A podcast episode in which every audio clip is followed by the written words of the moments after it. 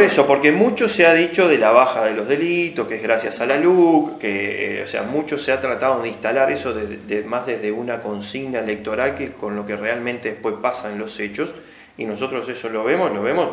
eh, en Esilda Polié, acá cerca. O sea que los vecinos reclaman este, más presencia policial y sistema de biovigilancia, a pesar de que el ministerio ya, ya les dijo que no.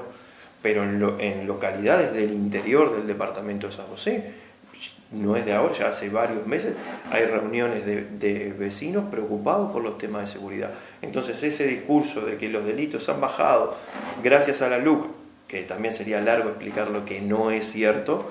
eh, en la realidad concreta y en las localidades eso no, no se ve.